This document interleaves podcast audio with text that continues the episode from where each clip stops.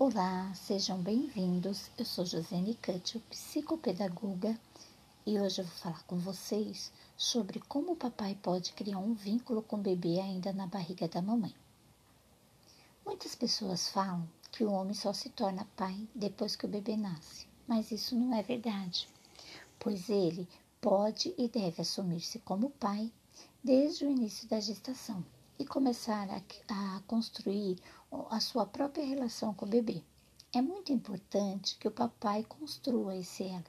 Isso gera memórias positivas que levam o bebê a conhecê-lo após nascer. Sabemos que durante a gestação, a mãe é o elo do bebê com o mundo. É ela que cria um canal de comunicação por meio do qual todos os parentes e amigos próximos se aproximam do bebê, e principalmente o papai.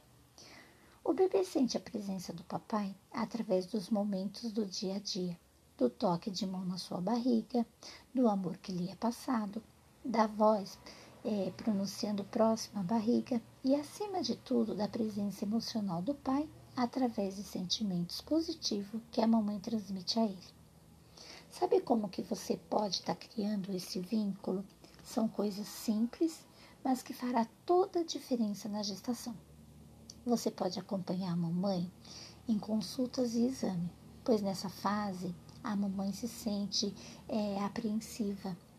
E se você puder estar junto com ela, você vai conseguir transmitir segurança e confiança para ela. Participe na compra de enxoval, dê sua opinião, fale para ela quais as roupas que você gostaria que o seu bebê usasse. Fale da decoração do quarto, é, Dê palpite sobre como vai colocar o berço. Qualquer objeto simples que você queira comprar, isso faz a diferença. Fale sobre seus sentimentos, suas emoções, como que você está se sentindo, como que você espera para a chegada desse bebê, é, como você está imaginando o seu bebê, como que o, o rostinho dele, o olho, o cabelo, sabe? Converse, passa para a mamãe toda essa emoção que você sente, tudo que você, toda toda a expectativa que você está criando. Abuse no carinho, beijos e massagem na barriga, fale de perto da barriga, cante, converse com seu bebê, fala para ele as suas expectativas, quais as brincadeiras que você pretende fazer, é, que lugar que você gostaria de passear com ele. É, cante música, sabe aquela música que você gosta? Se você toca, toque o instrumento para ele. Mostre para ele que ele já é amado, que ele já é desejado. Procura fazer, usar sua, sua criatividade. Qualquer coisa que você acha que é legal, que você queira transmitir para ele, pode fazer, porque ele vai receber isso, ele vai sentir esse amor e esse carinho.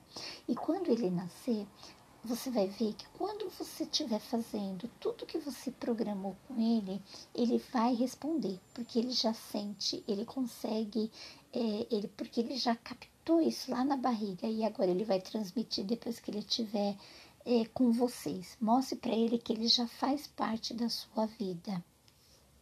Todas essas dicas eu espero que tenham sido importante para vocês.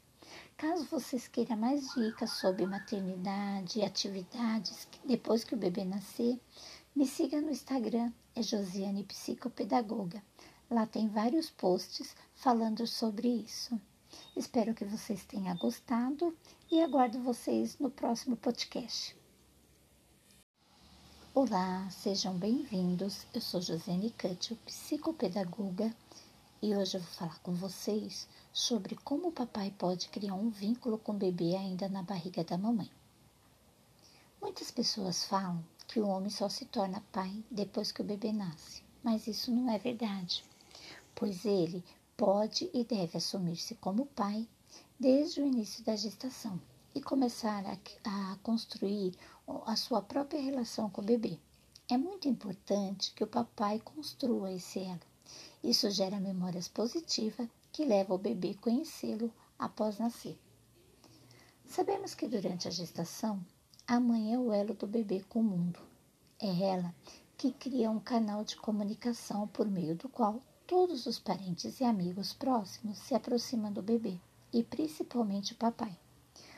O bebê sente a presença do papai através dos momentos do dia a dia, do toque de mão na sua barriga, do amor que lhe é passado, da voz é, pronunciando próximo à barriga e, acima de tudo, da presença emocional do pai através de sentimentos positivos que a mamãe transmite a ele. Sabe como que você pode estar tá criando esse vínculo? São coisas simples, mas que fará toda a diferença na gestação. Você pode acompanhar a mamãe em consultas e exame, pois nessa fase a mamãe se sente é, apreensiva. E se você puder estar junto com ela, você vai conseguir transmitir segurança e confiança para ela. Participe na compra de enxoval, dê sua opinião, fale para ela quais as roupas que você gostaria que o seu bebê usasse, fale da decoração do quarto, é, Dê palpite sobre como vai colocar o berço. Qualquer objeto simples que você queira comprar, isso faz a diferença. Fale sobre seus sentimentos, suas emoções, como que você está se sentindo, como que você espera para a chegada desse bebê, é, como você está imaginando o seu bebê, como que o, o rostinho dele, o olho, o cabelo, sabe? Converse, passa para a mamãe toda essa emoção que você sente, tudo que você, toda, toda a expectativa que você está criando. Abuse no carinho, beijos e massagem na barriga, fale de perto da barriga, cante, converse com seu bebê, fala para ele as suas expectativas, quais as brincadeiras que você pretende fazer, é, que lugar que você gostaria de passear com ele. É, cante música, sabe aquela música que você gosta? Se você toca, toque o instrumento para ele. Mostre para ele que ele já é amado, que ele já é desejado. Procura fazer, usar sua, sua criatividade. Qualquer coisa que você acha que é legal, que você queira transmitir para ele, pode fazer, porque ele vai receber isso, ele vai sentir esse amor e esse carinho.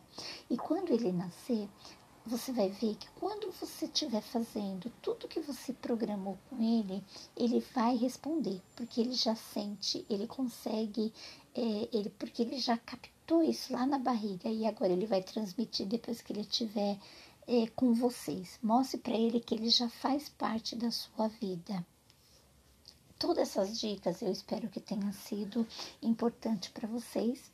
Caso vocês queiram mais dicas sobre maternidade e atividades depois que o bebê nascer, me siga no Instagram, é Josiane Psicopedagoga. Lá tem vários posts falando sobre isso. Espero que vocês tenham gostado e aguardo vocês no próximo podcast.